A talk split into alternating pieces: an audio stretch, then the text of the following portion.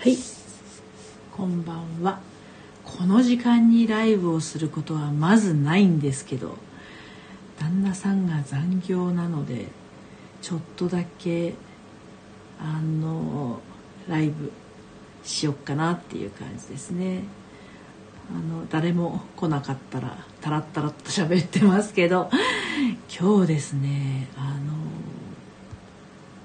のノートのサークルっていうのの審査が通ってしまいましてあの全然考えてないままちょっとその手続きだけね、えー、やってるんですけどあの通ってしまいましてちゃんとしなくちゃなっていうところなんですね。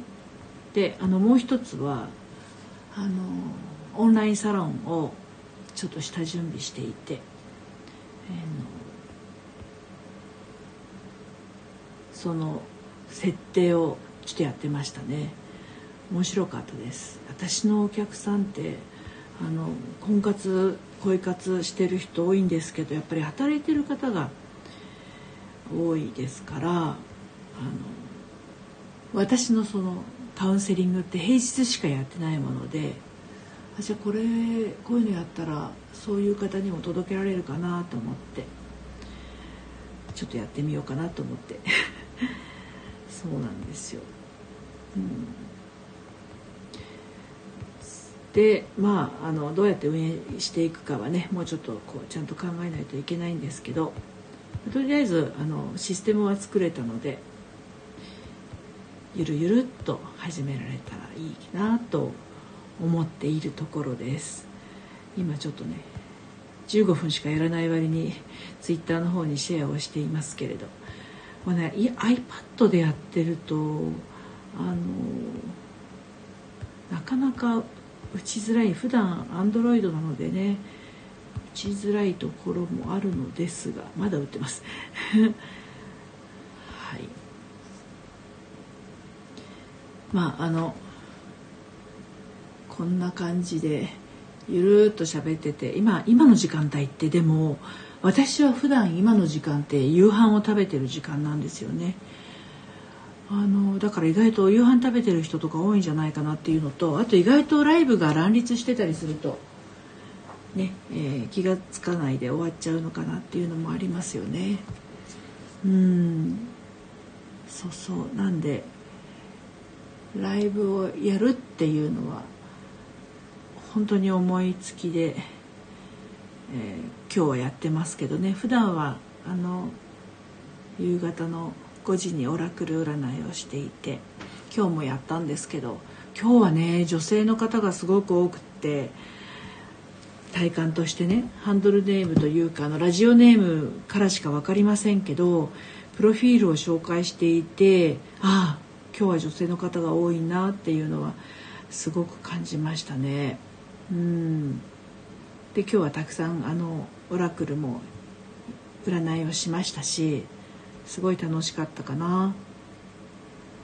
そうで旦那さんがね帰ってくるの多分これ8時過ぎちゃうんじゃないかなと思うんでお腹ペコペコ太郎なんですが まあでもそんな日もたまにありますね。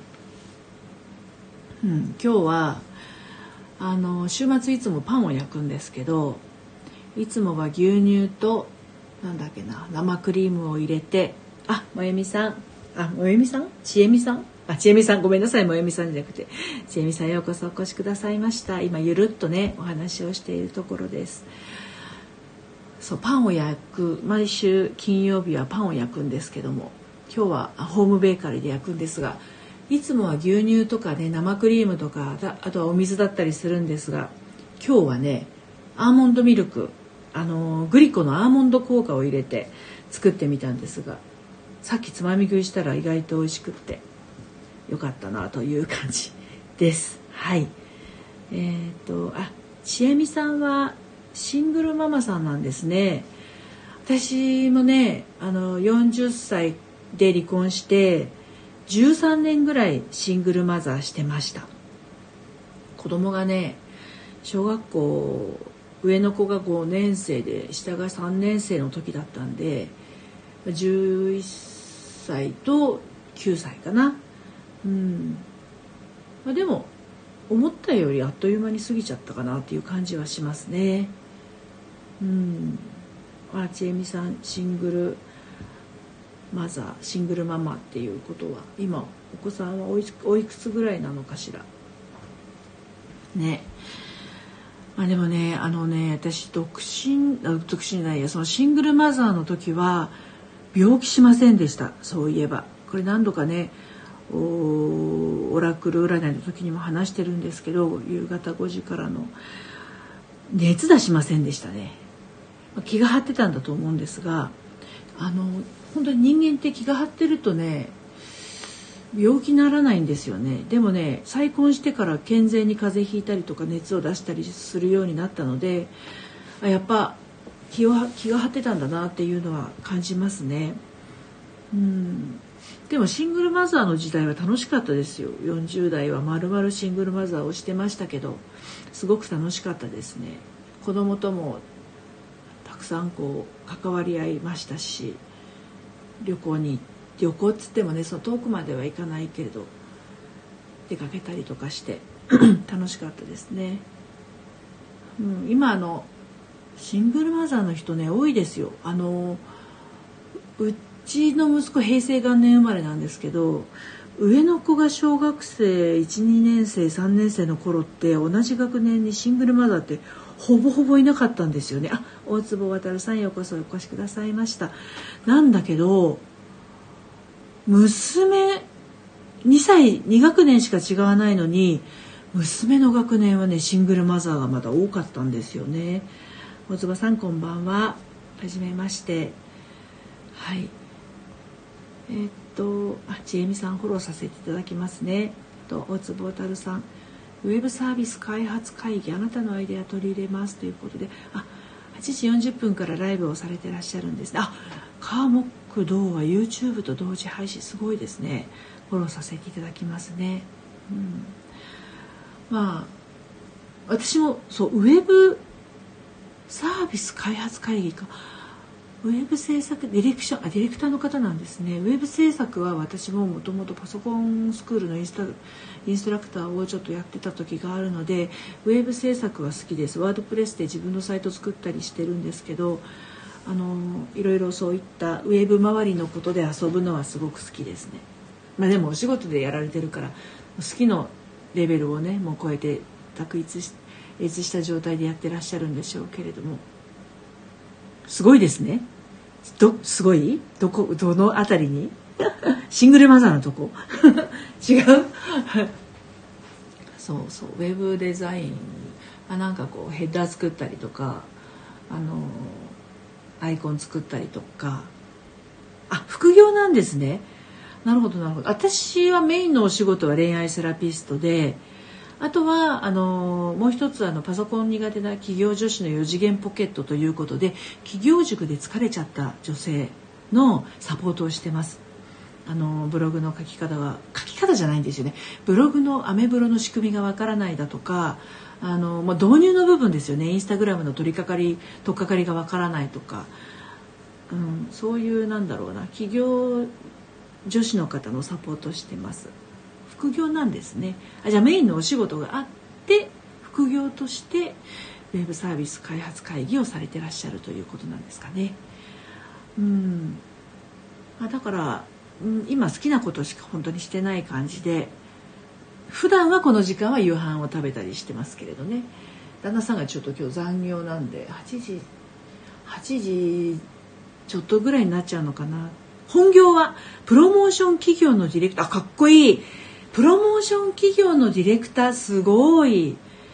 すごいですね。わあどういう感じなんですかね。いやでもそれもすごく楽しそうですよね。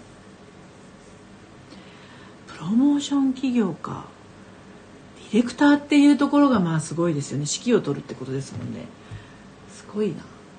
うん。えっとスタンド FM はもう始めて長いんですか？大坪さんは。YouTube の方がもしかするとね歴史は長いかもしれないですよね。あ Twitter もされてらっしゃるんですね。じゃあ Twitter の方フォローさせてください。はい。かっこよく言うとですねまあでも今横文字にすると何でもかっこよくなる 私も恋愛セラピストって言えばちょっとかっこいいですけどなんてことはない恋愛相談。あの悩み相談みたいな感じですし。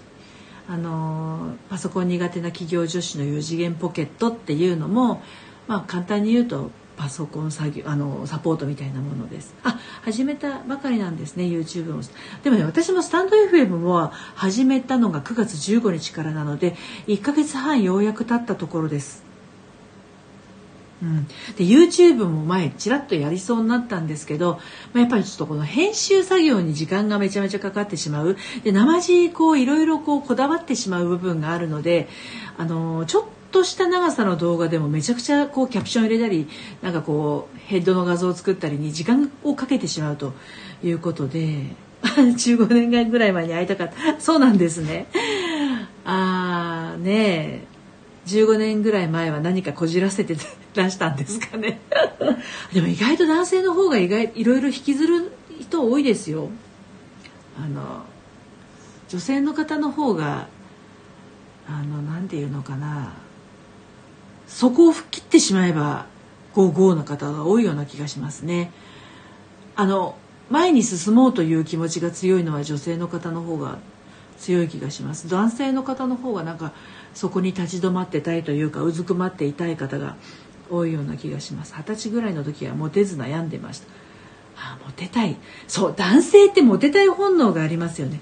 女性ってねモテたい人いるのかもしれないけどたった一人の人にモテれば満足なところがあるんですよね。でも男性って本命がいてもモテたいじゃないですか。そんなとこない？うん。そうなんですよ。何にそうなんですよなのかな。あのそうだからまあ男性はねはい。ね一人本命がいてもモテたいのスケベ心満載なのが男性なんですよね。で女性は一人あの本命の人モテたいにはいそう。なんでモテたいんですかね？そこになんかこうあの承認欲求みたいなものがあるのかな？はいそうです。あのねたった一人の女性にめちゃくちゃモテるっていうのも満たされるものですよ。えで女性は万人にモテたいっていう人ももちろんいらっしゃるんでしょうけど本当に本当に大好きな人にモテるモテるというか愛されることを目指す方がねあのやっぱ多いんですよ。うん、だから逆に婚活アプリとかで婚活してて何人もの人とデートに誘われたりしてると逆に無駄し虚しくなってくるんであ結婚してるんですね。よかったです。おめでとうございます。虚しくなってくるんですって。なんかね婚活アプリをバーって見てるとねカタログ見ているようなあの気分になってしまうんですって。だから本当に愛し愛される人が一人見つかればいいわけだからね。あんまりちょっと婚活アプリでくたびれちゃってるような人は一旦婚活アプリから離れた方がいいと私は思うんですけど8年ぐらい。なるほど。ほうほうほう。いいですね。うん。あのー奥様とは恋愛結婚ですか？ね。あの私は28歳で結婚して40歳の時に離婚をしまして53歳の時に再婚したんですが8学年年下の今の旦那さん。今今日残業の旦那さんはね8歳年下なんですけどね。うんだから27で結婚した。なるほどなるほど。35なるほどですね。